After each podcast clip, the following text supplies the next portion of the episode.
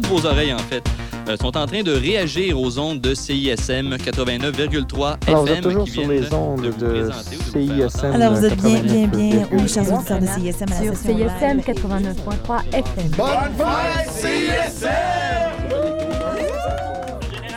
Bienvenue à la marge décortiquée. Cette semaine, on fait un survol de l'année 1997.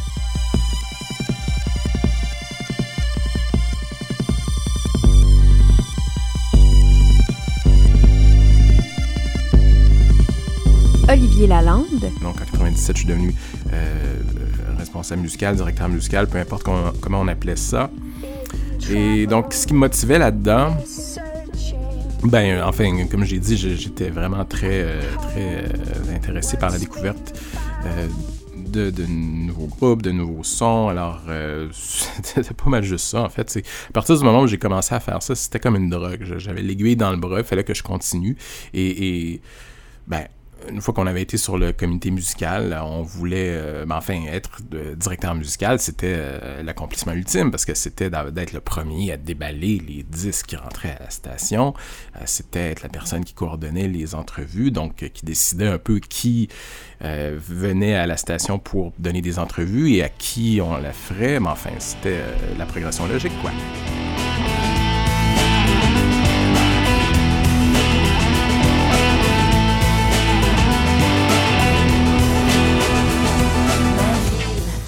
La tâche que moi je me suis donnée en arrivant là était donc de diversifier un peu le son de la station pour justement avoir un peu, de, un peu moins de ces, euh, de ces références euh, incontournables comme les gouvernements et secrétaires volantes de ce monde. Je voulais vraiment avoir plus de matériel, plus de choix pour les animateurs pour que, disons, on- ça soit moins redondant euh, à l'écoute et aussi pour ceux qui faisaient leurs émissions.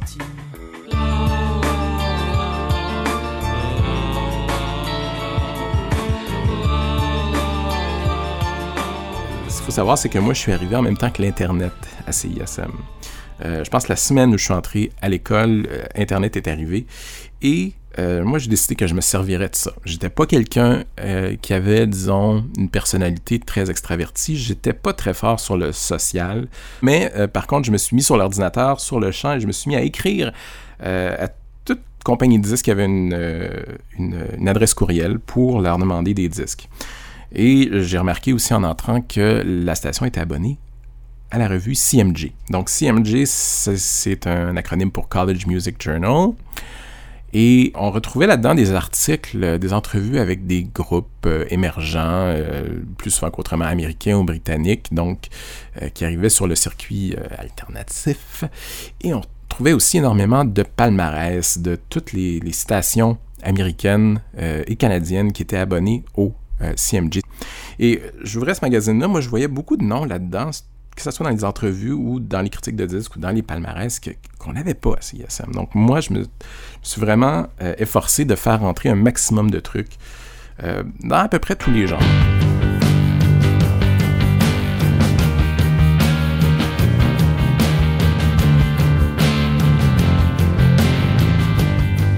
On avait l'habitude de soumettre un seul palmarès au CMG, qui était notre top 50, qui contenait des pièces en français et des pièces en anglais. C'était mixte et ça servait autant à faire, euh, donc à envoyer à nos euh, partenaires locaux, donc on envoyait ça aux compagnies disques d'ici, et euh, on l'envoyait aussi au réseau du CMG aux États-Unis.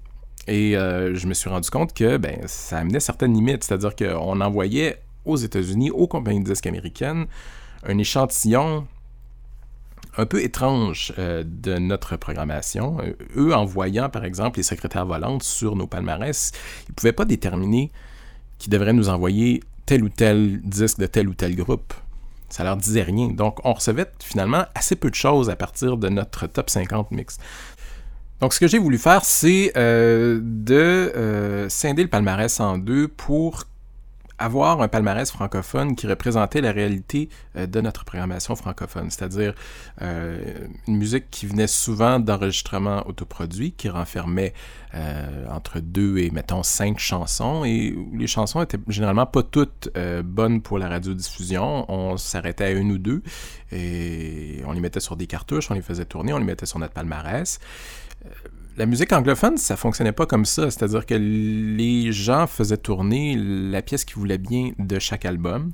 L'idée était de euh, refléter ça sur notre palmarès. C'était aussi de donner un plus grand échantillon à nos partenaires de la musique anglophone et instrumentale et autres qui pouvaient jouer sur nos ondes.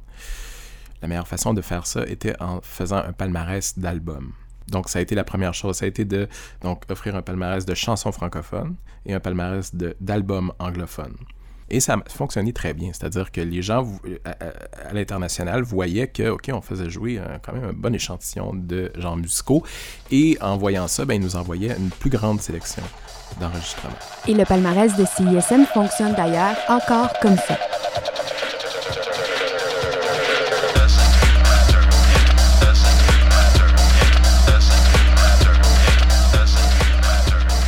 Deuxième chose, ça a été aussi d'offrir des palmarès spécialisés au réseau du CMG. Ça aussi, c'était très important pour garnir notre discothèque, c'est-à-dire que si on voulait recevoir, par exemple, plus de musique électronique, c'était important de soumettre un palmarès de musique électronique. Si on voulait recevoir davantage de euh, métal, c'était de leur offrir un, palmarès de musique métal.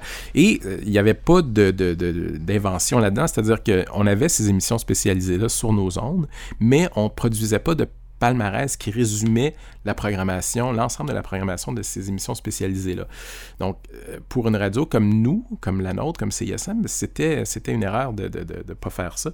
Évidemment, euh, il fallait mettre euh, des efforts là-dessus et ben, c'est là que j'ai donné ce rôle-là à euh, des membres de mon comité musical de l'époque. Donc, ben, j'ai donné donc à Ghislain Poirier le rôle de, euh, disons, de, responsable de la musique électronique. Donc, lui faisait, euh, il regardait ce qui jouait sur les différentes émissions consacrées à la musique électronique. Il faisait un palmarès à partir de ça. On l'envoyait et on recevait davantage de disques. Donc, idem avec la musique métal. Euh, bon, les autres palmarès spécialisés m'échappent un peu, mais euh, on en a eu quelques-uns comme ça, et ça a vraiment euh, fait en sorte qu'on a reçu plus de matériel. Ça donnait plus de choix à nos animateurs. Éventuellement, évidemment aussi, ça a posé un problème d'espace, mais ça, c'est arrivé après moi. Donc, je peux pas vraiment témoigner des de, ce défi-là qui s'est posé après que moi je sois parti, je pense vers 2000. Là, il s'attaquait disons, euh, aux excès de musique qu'on avait dans nos tiroirs et qu'il fallait relocaliser ou même euh, supprimer là, pour faire la place pour autre chose.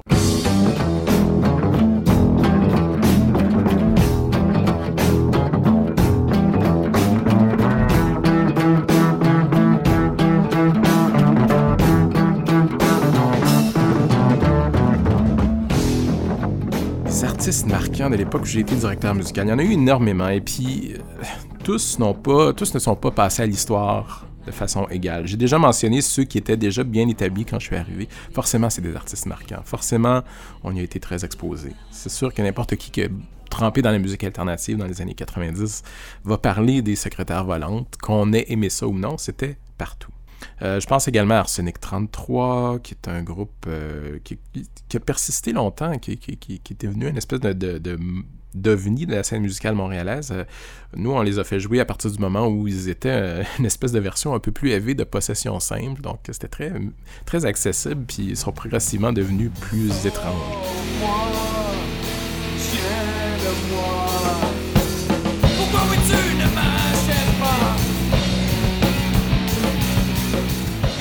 Pense à WD-40, qui est probablement un des groupes les plus, euh, les plus uniques qu'on ait fait tourner, donc euh, sans compromis. Euh, il, faisait, il était très productif, très productif. À, intervalles réguliers, il produisait des, des démos sur cassette qui venaient nous porter, puis on en faisait tourner toujours un ou deux morceaux qu'on mettait sur notre palmarès, et puis ça laissait personne indifférent parce que les paroles étaient tellement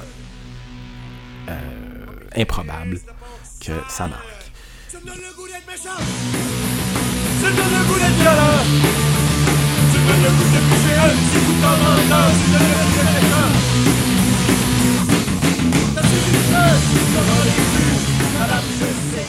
euh, je pense à Bran Van 3000 qui, qui, qui, est apparu en 96 ou 97. Euh, donc ça, c'était un très gros coup pour euh, la scène montréalaise de l'époque parce qu'on avait ce type-là qui était, bon, James Salvio, qui était un fils de était un fils d'homme d'affaires connu de Montréal et puis qui s'était entouré d'à peu près tout ce que la scène anglophone avait produit depuis le- la fin des années 80 pour faire son, son premier album. Donc ça, ça a été une grosse, euh, une grosse euh, commotion, euh, ce groupe-là. Spaceless, placeless, place.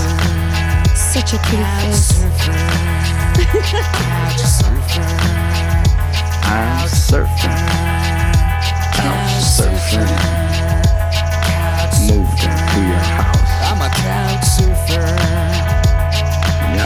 Your house. A couch surfer. Je pense également aux Mauvais Quart d'heure, qui ont été découverts avant que j'arrive, euh, mais qu'on a suivi pendant un bout de temps également. Ça, c'est l'exemple d'un groupe qui n'a pas très bien vieilli, mais à l'époque, des euh, groupes locaux qui marchaient dans les traces de Nirvana, il n'y en avait pas des masses. Donc, les Mauvais Quart d'heure étaient très dévoués à cette cause-là, et euh, on, était très dévoués à leur endroit en retour.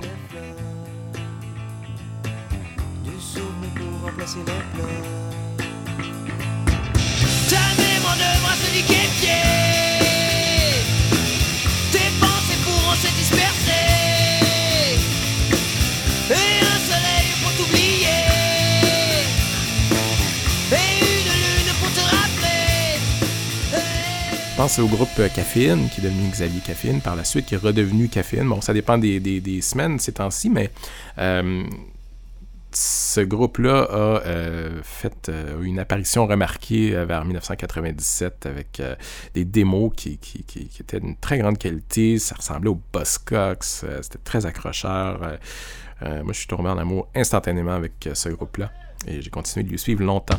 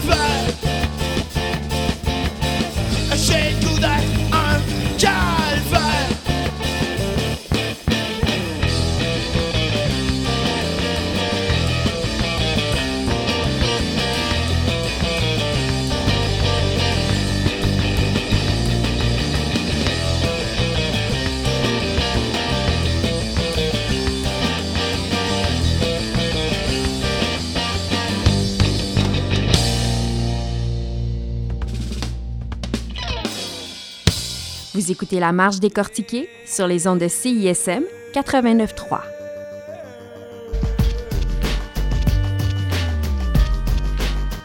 Dur coup pour CISM à la rentrée 1997.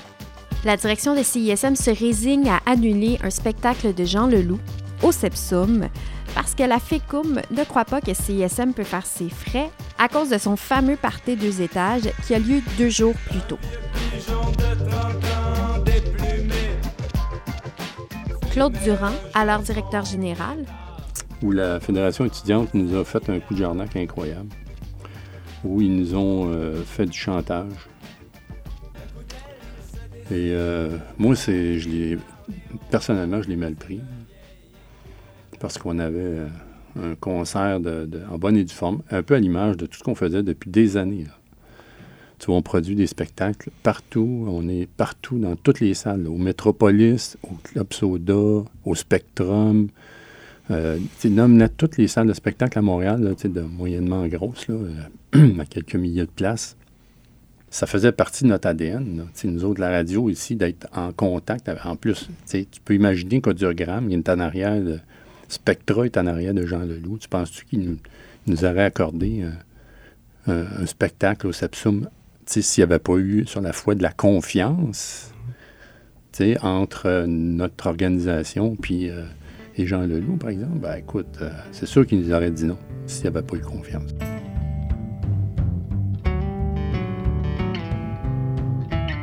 Moi, été surpris. Été surpris de leur réaction. Été surpris de leur méthode pour nous empêcher de le faire. Fait que tu vois, déjà, les deux bras m'étaient tombés au, départ. Puis, ben, quand j'ai vu avec quelle hargne ils s'étaient attaqués à cette euh, production-là, je j'ai jamais compris. L'objectif était le même. C'était de produire un événement pour regrouper les étudiants sur le campus. Puis c'était d'ailleurs une vente qui était destinée aux étudiants. On privilégiait la vente sur le campus. Donc, euh, je n'ai pas compris. Euh, nous autres, en plus, c'est que c'était un mode de, de- de- de- de financement. On ramassait des milliers de dollars de profit en faisant ça. Alors, euh, je ne vois pas pourquoi eux se sont objectés. Mais sinon, peut-être. Je, je reste qu'une hypothèse. Probablement qu'on leur faisait de l'ombre si on faisait ça et qu'on réussissait. là. Ce qui était, d'après moi, c'était écrit dans le ciel. Il le loup était au fait de sa, de sa gloire dans- au moment des, dans les années 90, à ce moment-là. là.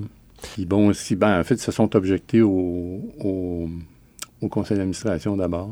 Puis ils ont tout fait pour euh, renverser la, la décision et on a dû annuler. En fait, il y a eu une de mémoire, encore une fois, là, parce que je me souviens pas que si moi j'ai été obligé d'annuler, d'appeler Spectra et de dire à ma chum là-bas, euh, écoute, je suis obligé d'annuler, c'est déjà que c'est assez difficile. là. Ça veut dire qu'à quelque part, euh, j'avais une obligation légale de le faire. Mais c'était pas mon choix, évidemment. J'étais amèrement déçu.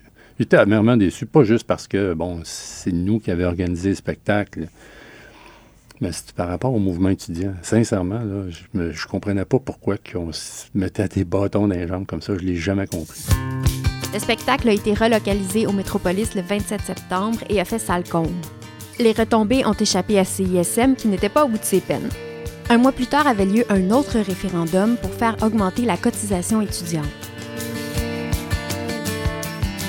Francis Normando, alors directeur de la programmation, On a essayé à l'époque d'aller, euh, de faire augmenter la cotisation obligatoire euh, aux étudiants, ce qui n'a pas été, je pense qu'il y a eu un référendum là-dessus euh, qui n'a pas passé, mais c'était d'aller convaincre les étudiants justement d'embarquer dans CISM. À un moment donné, on avait cette réflexion-là. Est-ce que CISM, c'est vraiment la radio de l'Université de Montréal ou c'était la radio de, des tripeux de musique alternative et autres? Donc, il y avait ce mélange-là. Il y a beaucoup d'étudiants de l'université qui ne se sentaient pas concernés par leur radio. Donc, quand tu allais dans des salles de classe pour essayer de dire, ben, est-ce que vous pourriez donner un dollar de plus ou deux dollars de plus pour la radio étudiante?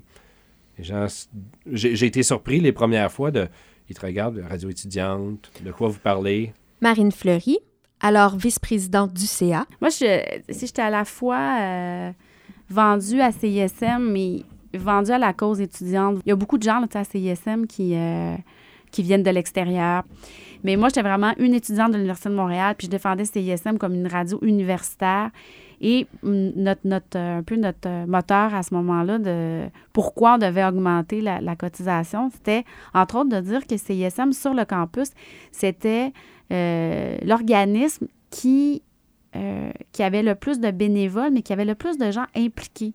À l'époque, on parlait de 250, 275 bénévoles qui étaient impliqués dans les, dans les émissions, ou autour, ou tout ça.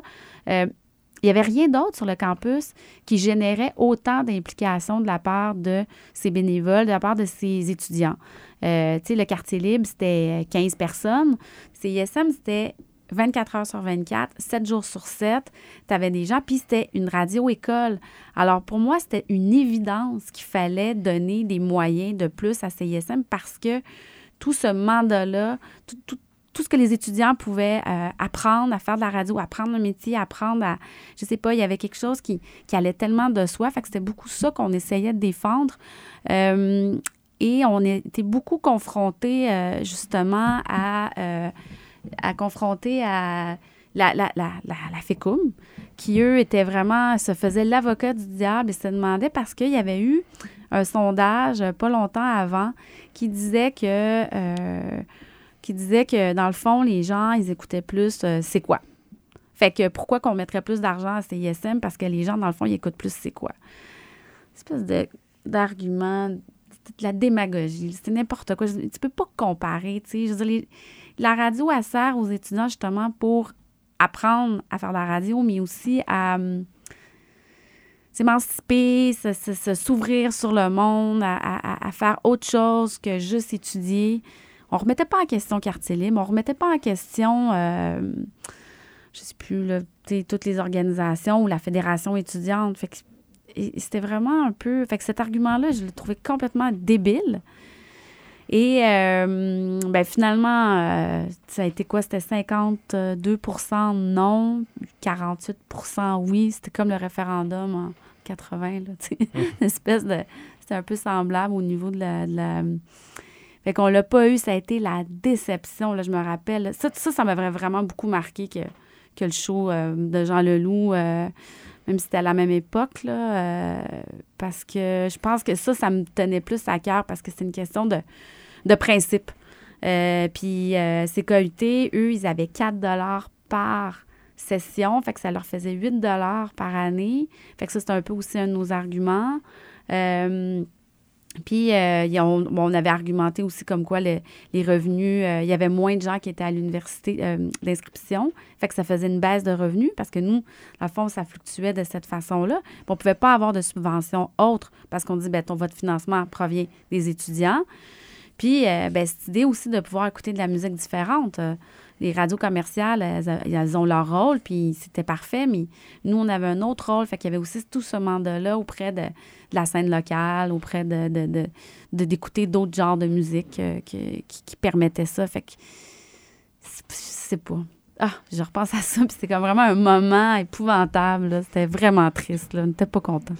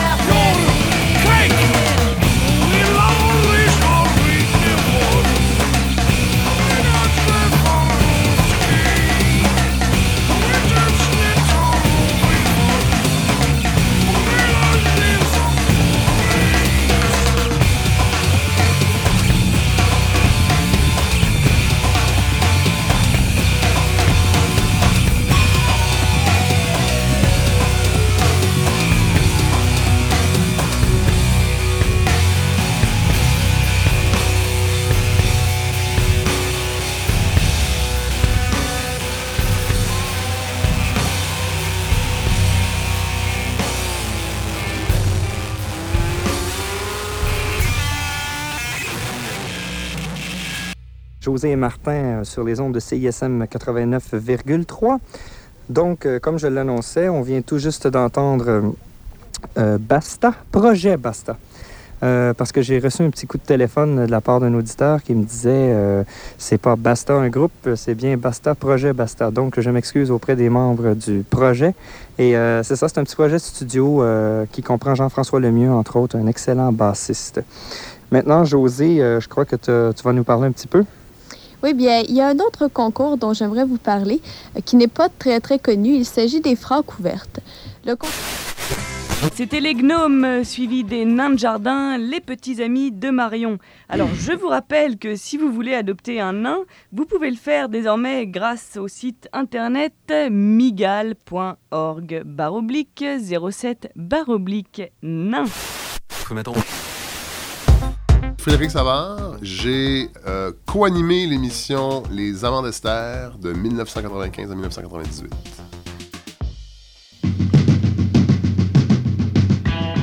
Vous êtes en compagnie des Amants d'Esther jusqu'à 9h sur les ondes de CISM 89,3.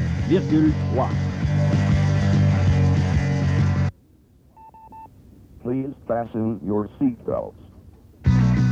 Branchez le café sur intraveineuse en compagnie de Christian Vanas, Daniel Malenfant, Laurent Paquin, Patrice Désilet et Patrick Pépin. Mon arrivée à CISM dans l'émission Les Amants d'Esther, ça a été un peu un hasard parce que c'était des amis euh, à moi qui avaient créé cette émission-là. Euh, c'était l'été. euh, 95 et il y avait euh, Daniel Malenfant, il y avait Christian Vanas, il y avait un patou, je me rappelle plus de son nom exact. Il y avait Laurent Paquin. Et euh, Laurent Paquin avait de moins en moins de temps pour euh, se consacrer à ça parce que sa carrière commençait à décoller. Euh, il était déjà humoriste, mais pas. pas, pas- il y avait encore du temps pour faire de la radio communautaire, visiblement. Mais à un moment donné, à, la fin de l'année, ça n'a plus fonctionné. Et c'est moi qui l'ai remplacé, dans le fond. Ça me tentait moyen au début, je l'avoue. C'était un été 95, euh, c'était un été à Montréal où je faisais beaucoup de choses en dilettante, c'est-à-dire me coucher tard et aller dans les bars. fait que j'étais comme, ah boy, euh, m'astreindre à une, une- discipline. De... Puis c'était quand même, euh, on dit que c'est la radio communautaire, mais c'était quand même deux heures. L'émission durait deux heures, il y avait beaucoup d'écriture de sketch, tout ça.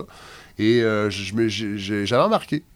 Euh, Il y a des semaines où je me présentais pas, et là, les gars me blastaient en ondes parce que je m'étais couché trop tard, puis j'entendais à moitié réveillé dans mon lit, éthéré. Hey, Fred Savard, tatata. Mais finalement, rapidement, j'ai pris goût. Euh, et à partir de l'automne, ça a été euh, à toutes les semaines. On n'a pas manqué une seule émission en, en trois ans. Bonjour, nous sommes les sœurs Villagos. Nous ne serons pas des Jeux d'Atlanta car nous avons refusé de déménager dans l'Ouest canadien comme nous le demandait la Fédération canadienne des sports.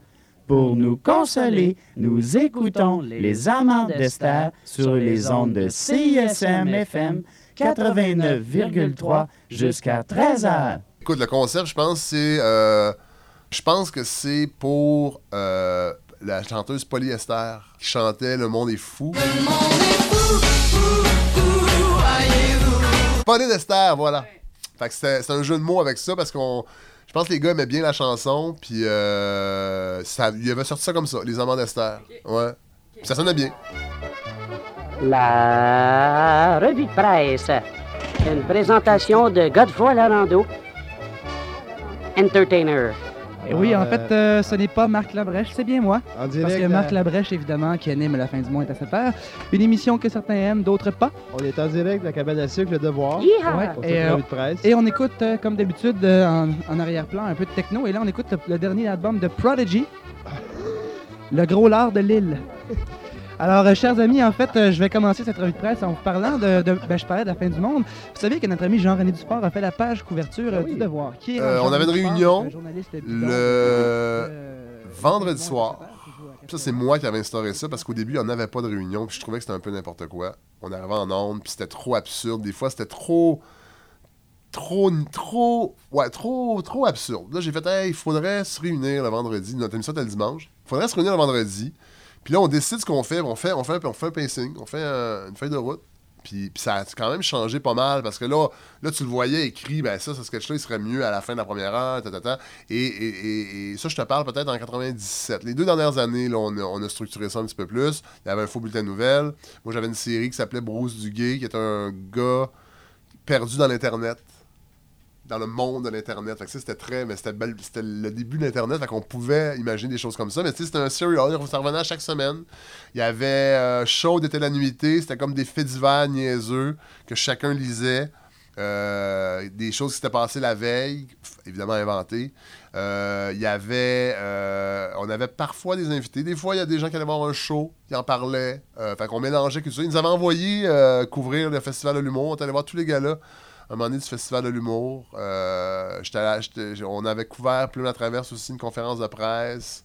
Euh, un moment donné, on a eu des invités aussi vers la fin, euh, mais c'était pas systématique, c'était très organique. Il y avait de l'impro aussi. Ça, je trouvais que l'impro, ça marchait pas à radio parce que les gens le savent pas que tu improvises. Fait un texte écrit va toujours être meilleur qu'une bonne impro, à mon avis. Une bonne impro, c'est bon dans un match d'impro, mais à la radio. euh, Fait que euh, c'était vraiment un laboratoire. On essayait des affaires.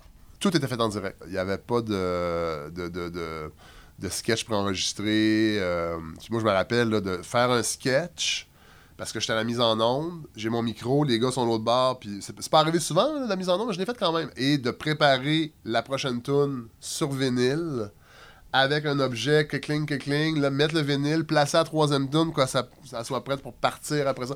Mais tu sais, on faisait nos feuilles de route, puis moi j'adorais ça parce que selon les segments, je mettais des tunes après qui avaient rapport. Que puis les gens nous écrivaient des fois pour, pas beaucoup, mais tu sais, pour dire ah, on avait, on avait, on avait une crowd quand même euh, très limitée, mais qui nous écoutait vraiment, là, vraiment. Dans les contrées éloignées de Issoudun naquit un jour un criquet pas comme les autres. Par une belle soirée d'été, il se fit partiellement happer par les lames sauvages et mercenaires de la tondeuse de Simon Gingras. Depuis ce temps, notre inoffensif criquet a juré de prendre sa vengeance sous le nom de Criquet hémophile. Retrouvons le criquet dans sa plus récente aventure. Cette semaine, le cricket contre les New... euh, et les Ternaviens. Moi, je me rappelle de, de- de- Après d'avoir fait des sketchs sur euh, des dessin, sujets qui passeraient pas aujourd'hui, c'est clair. Là, on, on faisait, on, faisait semblant qu'un arabe appelait en ondes, puis il se plaignait parce que tantôt on avait eu un juif en puis c'était pas vrai, c'était des personnages. Mais écoute, ça avait pas de bon sens, là, ce qu'il pouvait se dire. Je- ça, c'est une preuve qu'on n'était pas si écouté que ça finalement, parce qu'on n'a pas eu de plainte. Mais euh, oui, peut-être qu'on a parlé de, oui, on a parlé de politique, mais ça moi, je me rappelle Nagano, on avait, on avait fait des parodies de la couverture des jeux de Nagano de Radio-Canada. Euh, on était beaucoup dans la parodie aussi. On était beaucoup dans le, côté baveux. Mais c'est parce qu'il y avait tout. C'est Christian était beaucoup dans l'absurde. Moi, j'étais beaucoup dans l'actualité. Euh, humour plus euh, social. euh, fait que. mais peut-être qu'au début, en 95. Mais tu sais, c'était pas tout bon. Moi, je. C'est pour ça qu'au début, ça m'a pris du temps à, à embarquer parce que j'avais de la misère à m'identifier. Pour vrai, à l'émission. Parce que je trouvais que ça, ça tirait trop partout. Puis c'était, c'était, oups, c'était pas, c'était pas assez ramassé. Parlez, mon fils. Vous êtes dans la maison de Dieu. Livrez votre âme à l'oreille du Seigneur. Mon père, je suis venu vous voir comme un vent de mousson va voir les chandries, en apportant avec moi les feuilles de mon arbre de pêcher. Je pêchais, ouais, puis la ligne est longue. Vos péchés vous seront pardonnés, quelle que soit votre condition, mon fils. Confiez-vous. Dans le métier que je fais, mon père, le, pardon est pas facile. Les gens oublient pas les buts d'Alain Côté puis Carrie Fraser, par exemple. C'est, c'est pas des choses qui s'effacent comme un, sur un tableau noir. La, la vie s'époussette par la fenêtre, mais pas comme les brosses bleu, blanc, rouge. hein. Si, si je vous comprends bien, vous êtes ce qu'on pourrait appeler un homme de hockey. Vous qui avez œuvré à Québec, euh, je crois, avec les défunts nordiques. Que vous n'avez jamais oublié, d'ailleurs. Vous êtes, vous êtes clairvoyant, mon père. Ah ah, mais je ne suis pas né le- du dernier poule. Puis à part de ça, il y a bien juste les gars de Québec pour encore penser que le but d'Alain Côté est bon. Là. Fraser, il avait sifflé, puis euh, Craig Ludwig, là, il était pas en infraction. Il avait sifflé. Rentrez-vous ça dans la tête. Ouais, mais ça, tu vois, ça, c'est des reliquats pas de, vous qui de, de, de, de- de- des, des des cyniques qu'on écoutait, moi puis Christian, parce qu'on faisait, c'est vrai, on faisait, un- c'était le confessionnal. C'était un- une personnalité publique qui venait se confesser. Ça, c'est très années 60, 70, là. Mais ça a fait des bons numéros quand même. Mais tu sais, le curé parle un petit peu comme ça, puis tu sais, comme les cyniques, on roule noir, on parle comme ça. Ça n'avait pas rapport quand tu y repenses en 96, il y a plus personne qui allait à l'église, mais on s'en crissait, on le faisait, puis euh, c'est drôle. Et c'est maintenant le temps des éphémérides. Des quoi? Des éphémérides. Des effets. Ouais, ok. C'est euh, c'est finalement, c'est c'est de regarder dans l'histoire, euh, notre riche histoire, ce qui s'est passé un 17 juillet. Des éphémérides, donc. Oui, exactement. Alors, euh, moi, je me suis, euh, euh, basé sur le thème, euh, d'où euh, la bonne idée d'avoir un thème. Donc, euh, c'est un peu, ouais, la musique rock, un petit peu. L'histoire est assez récente, donc il n'y a pas énormément de dates. J'en ai une centaine, tout au plus. Ça commence en 1897. Le Mhm. 17 Oh. juillet, un antiquaire de Boston trouve dans un grenier un contrebassiste, un trompettiste, un batteur et un pianiste qui ne jouait ni du classique, ni du western et ni du Lara Fabian. Alors, on suspectait déjà la naissance du jazz. Bientôt à cette époque. Bientôt centenaire. Euh, en, en 1900 en 1909, un musicien blanc, Wayne Crusher, qu'on n'a pas vraiment entendu parler, là, est arrêté à Memphis pour avoir joué de la musique jazz en plein centre-ville. Alors déjà Ah. là, à l'époque, le jazz est là, mais c'est... hmm. C'est interdit, c'est Ouais, ça, c'est ça. ça. E- Exactement. C'est un peu tabou. C'est un peu tabou. Euh, en 52, un chercheur américain, Jim Crusher, euh, découvre la formule du rock and roll euh, par erreur. Il travaillait sur l'amidon auparavant, mais trouve euh, les ingrédients. C'est pas précisé exactement là, euh, quelle est la concordance, mais c'est déjà en 52. Le rock, et, et- le rock and roll est là. À l'époque, les éphémérides, c'était des fausses éphémérides. Alors que là, je me, je me base vraiment sur l'histoire. Mais là, c'était vraiment. euh, je les inventais, les, éphémérides. Mais ouais, il y a- a des bons concepts comme ça. Puis c'est moi qui ai inventé ça de toute façon. Mais ça voyage dans le temps. Puis c'est encore pertinent aujourd'hui. Puis euh, ouais, quand j'y repense, ça me fait bien rire, ça. Mais le, le, le- le- euh, les, amants d'Esther ont été un. parce que moi, j'étais avec Christian Vanas, j'habitais avec lui, puis nous, on, on est parti de ça. Euh, puis deux ans après la fin des amants, on était dans les apartistes, et beaucoup, beaucoup de concepts, euh, genre euh, d'écrire une parade.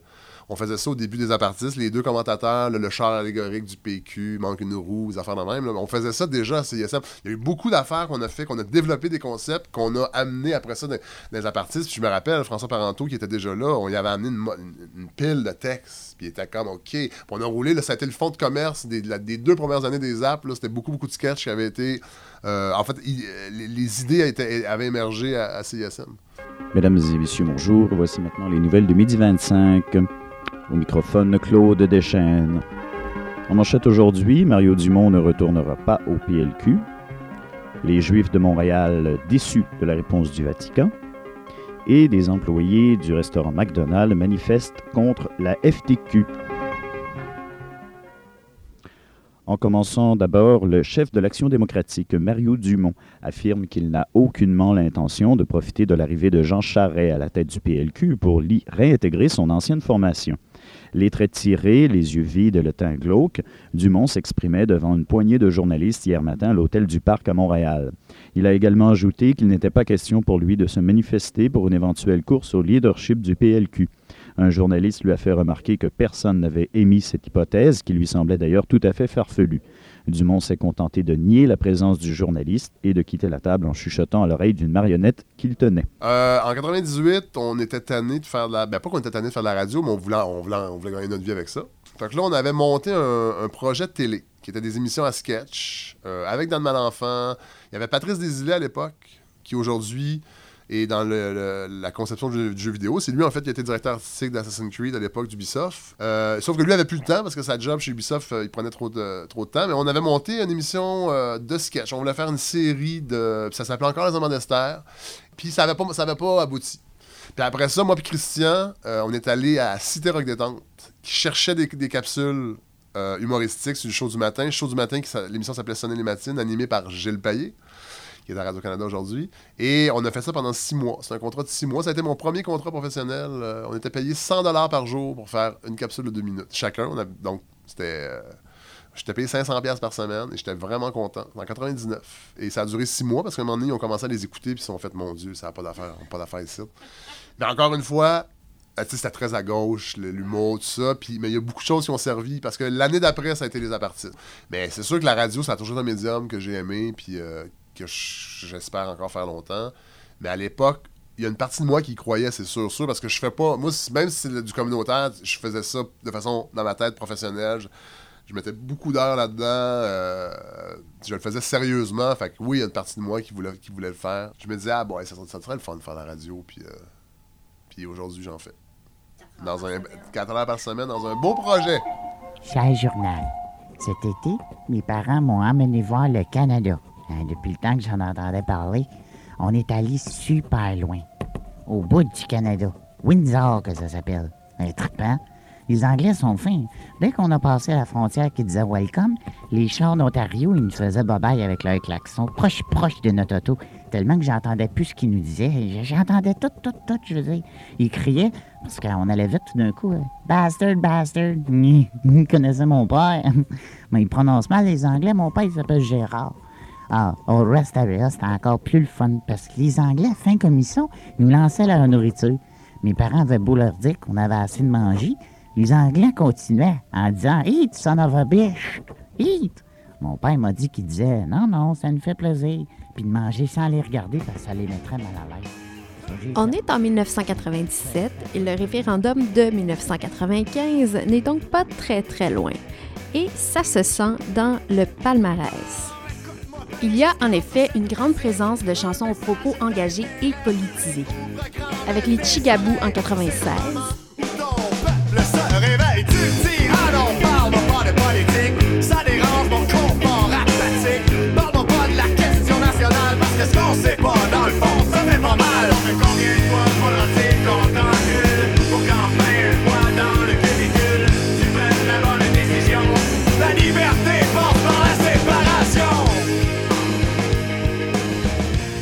Guérilla,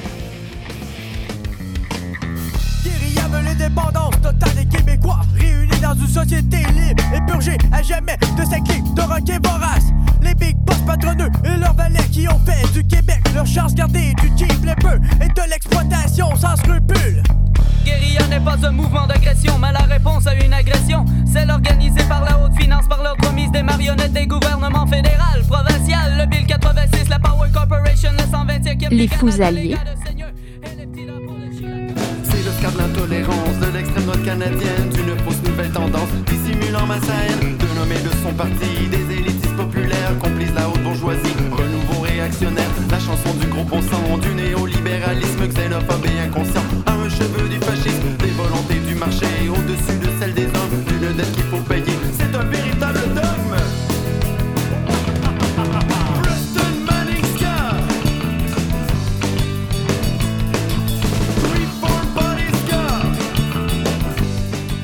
et mon oncle Serge.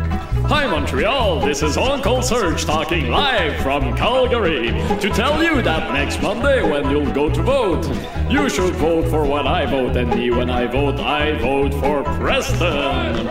I vote for Preston, I vote for Preston, I vote for Preston, and I mean what I'm saying, cause Preston is the king, he's the only one who will bring back the real values in our country, he's a friend for you and me, and swimming on the back without having attack, saying that your mother's black buying a yellow Cadillac, having a good snack, drinking a six pack, you'll enjoy everything if you vote Preston Manning, hey! OK, parfait. Bonjour, je suis Matt des Planet Smashers et vous écoutez CSM sur 89.3.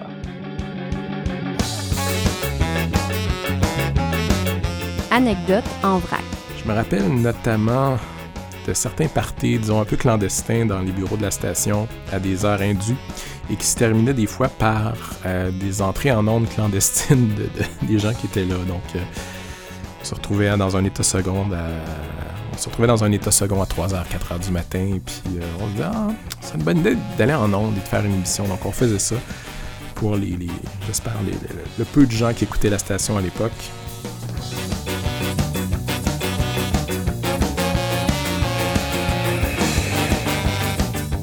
Je me rappelle plus du groupe, mais on m'a dit que j'ai déjà effacé un démo d'un gros band après. Je pense, je me demande si c'est pas les trois accords. Qui, avait envoyé un. Puis j'avais, euh, j'avais mis du scotch tape parce qu'il avait évidemment enlevé l'écran de sûreté pour pas que ça soit enregistré par-dessus. Puis on avait fait un- une promo par-dessus. J'étais pressé, il y avait plein de démos. Il y avait plein de cassettes qui traînaient, tu sais. Puis j'ai dit, let's go, faut, faut, faut- J'ai besoin de. Non, c'était pour nous enregistrer parce qu'on s'enregistrait. Pour se réécouter, imagine. Narcissique. Je me rappelle de, euh, du festival Polywog, qui était un peu un incontournable annuel. La BAT S présente en collaboration avec Musique Plus, CISM et le Mirror la 7e édition du festival Polywog. C'est jeudi le 9 octobre à 19h que se déroulera la grande finale. Sur scène, vous pourrez voir Line Tree, Jazz Trash, Minds, Guerilla, Korsakov et Slowly Going Deaf. C'est donc un rendez-vous le 9 octobre à 19h au Café Campus. C'était un concours, mais qui était aussi un festival. Donc, c'était un concours durant l'année qui avait lieu dans les petites salles comme le Café Campus et ça culminait euh, à la fin de l'été avec un grand concert extérieur au Parc Jeanne-Mance. Donc, on l'a diffusé à quelques reprises. On participait même à l'animation sur les lieux. Donc, euh, ouais, c'était des, moments assez intéressants de- d'animer comme ça à côté d'une énorme scène, d'interviewer entre deux prestations, par exemple, des groupes comme Anthrax ou euh, Anonymous, ou euh, enfin, il y avait quand même pas mal d'invités de l'extérieur aussi. Donc, on les, on les interviewait entre deux concerts et puis on faisait la fête avec eux après. Probablement parmi les, le, plus près que j'ai passé de vivre des moments glamour avec euh, la bande de CISM. L'autre anecdote qui est quand même très drôle aussi, c'est que je suis la marraine de euh, Philippe Desrosiers, donc qui anime, là, qui fait des qui fait a- fait euh, différentes émissions à, à, à Radio-Canada, radio, télé, qui a fait qui fait les francs le, un des réalisateurs des, des francs-tireurs. Puis lui, justement, j'étais sa, sa marraine. Puis c'est très drôle parce que, je sais pas, à l'époque, euh, quand, on m'a demandé de faire ça, j'avais passé l'année en Angleterre. Puis quand je suis revenue, il avait gagné la course autour du monde. Puis le directeur de la programmation à l'époque, Francis Normando, m'avait dit Bon, euh, écoute, euh, il y a Philippe Desrosiers là, qui, qui va être animateur. Il veut faire une émission de nuit, mais moi, je veux qu'il fasse une émission à un autre moment. Est-ce que tu veux-tu être sa marraine? Veux-tu t'occuper de lui? Puis je Mais c'est qui ce gars-là? J'ai aucune idée. C'est comme, mais marraine, c'est Philippe Desrosiers déjà, à l'époque. Je dis, mais je sais pas c'est qui, j'ai aucune idée. Puis quand il arrive, je le vois, puis il y avait une espèce de look un peu hippie, euh, médiéval. Puis, là, je, me, je, l'avais déjà rencontré, c'était le chum d'une fille avec qui j'étudiais. Puis je trouvais qu'il avait l'air d'une espèce de gourou de secte, comment il était habillé. Fait que quand il me l'a présenté, j'ai fait, mais je le connais, lui. Puis l'autre qui se peut tellement plus, qui se sue, parce que à l'époque, la course autour du monde, c'était tout le monde était à CISM, mais auprès de, de la jeunesse, disons. euh, c'était super impressionnant, là, ces gens-là qui faisaient le tour du monde, qui, allaient, qui faisaient des films. Fait que tout le monde qui gagnait la course autour du monde, c'était, des stars, c'était des espèces de... Fait que c'est ça. Donc, euh, finalement, euh, j'ai appris à Philippe Desrosiers à faire de la radio. Fait que c'est très drôle. Voilà.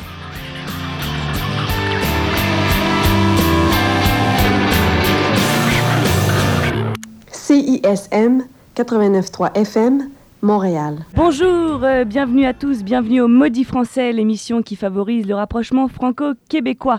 En exclusivité cette semaine au Maudit Français, j'ai eu le plaisir de rencontrer les membres du groupe Noir Désir deux heures environ avant leur show de samedi soir au cabaret. Il était plus venu au Québec depuis la tournée de l'album Du ciment sous les plaines, ce qui remonte quand même à 90. Ça fait, euh, ça fait sept bonnes années qu'on les avait plus vus ici. Alors c'était un vrai retour et ils étaient tout simplement extraordinaires, ce n'est rien de le dire. Et euh, Selon moi, Noir Désir est un groupe qui donne vraiment le meilleur de lui-même euh, en concert, donc c'était vraiment grandiose.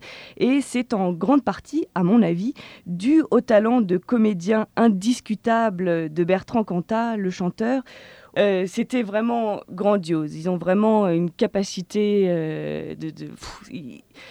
J'étais vraiment folle dans tous mes états là. Alors, euh, je vous invite à les écouter tout de suite. Ils ont tous les quatre répondu à mes questions. Alors, vous allez entendre ça, ça fuse un petit peu dans tous les sens. Euh, ils étaient très très vifs. Euh, écoutez plutôt. Ce n'est pas la première fois que vous jouez au Québec, mais ça fait longtemps qu'on ne vous avait plus entendu ici. Alors, qu'attendez-vous du public québécois? Mais c'est pas, tant ce qu'on attend d'eux, c'est euh, nous ce qu'on va, ce qu'on va faire et leur donner surtout. Après, euh, c'est à ça commence comme ça, puis après, euh, s'il y a un échange, c'est bien.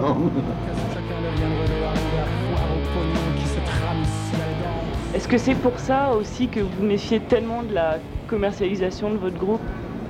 Justement pour pas que ça devienne euh, stéréotypé et que... Ah oui.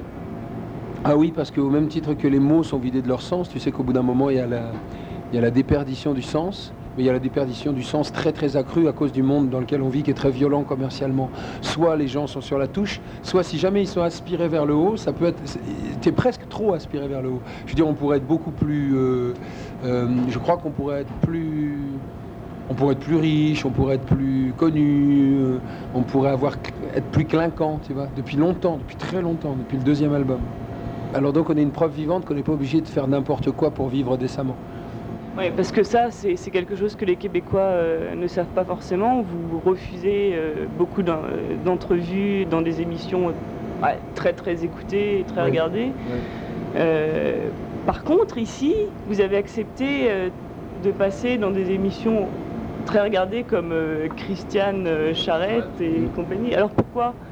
Bah, déjà, on n'était pas tout à fait au, au courant de toutes les émissions québécoises, mais en plus, il faut reconnaître que chez Christiane Charette, ça s'est très bien passé et qu'on a trouvé qu'il y avait plutôt euh, un niveau euh, plus élevé et plus sympa que dans les émissions françaises de, même style.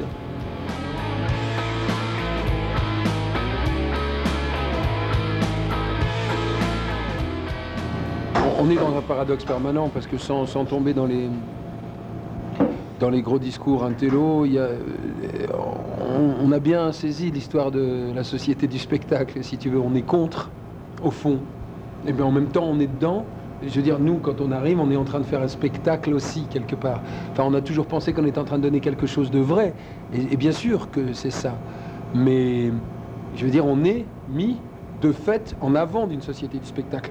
Donc, on est en permanence en train de jongler avec une société du spectacle que par ailleurs on, on- ne défend pas. On a connu les télés de merde, variété, machin truc, où on passait entre deux merdes, euh, à notre avis, clairement c'est ça. Euh, dans des contextes à la con, avec des éclairages à la con, où t'es- tout, est à la con, tout est ce que tu es, et toi tu es dedans. Et au, départ, tu dis, peut-être c'est un billet par lequel je vais moi changer les choses, et tout ça. Et très vite, tu rabaisses ta prétention. Le- tu montes sur un ring qui n'est pas le bon ring. C'est comme s'il y avait des pièges partout que tu connais pas. Nous, on n'était pas bon avec ça, on ne sait pas bien se servir de cet outil-là. On a dit, attends, ça suffit. Mais on en a été écœuré avec une telle vérité qu'on est devenu, qu'on était devenus à ce moment-là les meilleurs euh, combattants de ça, puisqu'on savait de quoi on parlait. Comme quelqu'un qui revient de la guerre et qu'on est écœuré.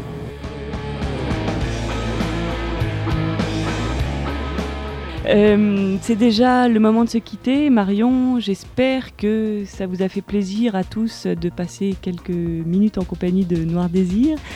À la semaine prochaine. Au revoir Marion.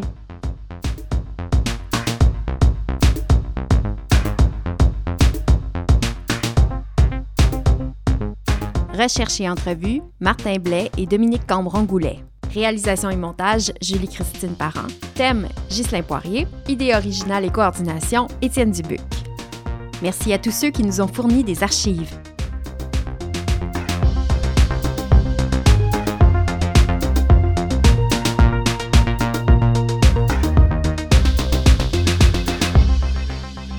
J'a- J'aimerais saluer tout le monde. Assez belle.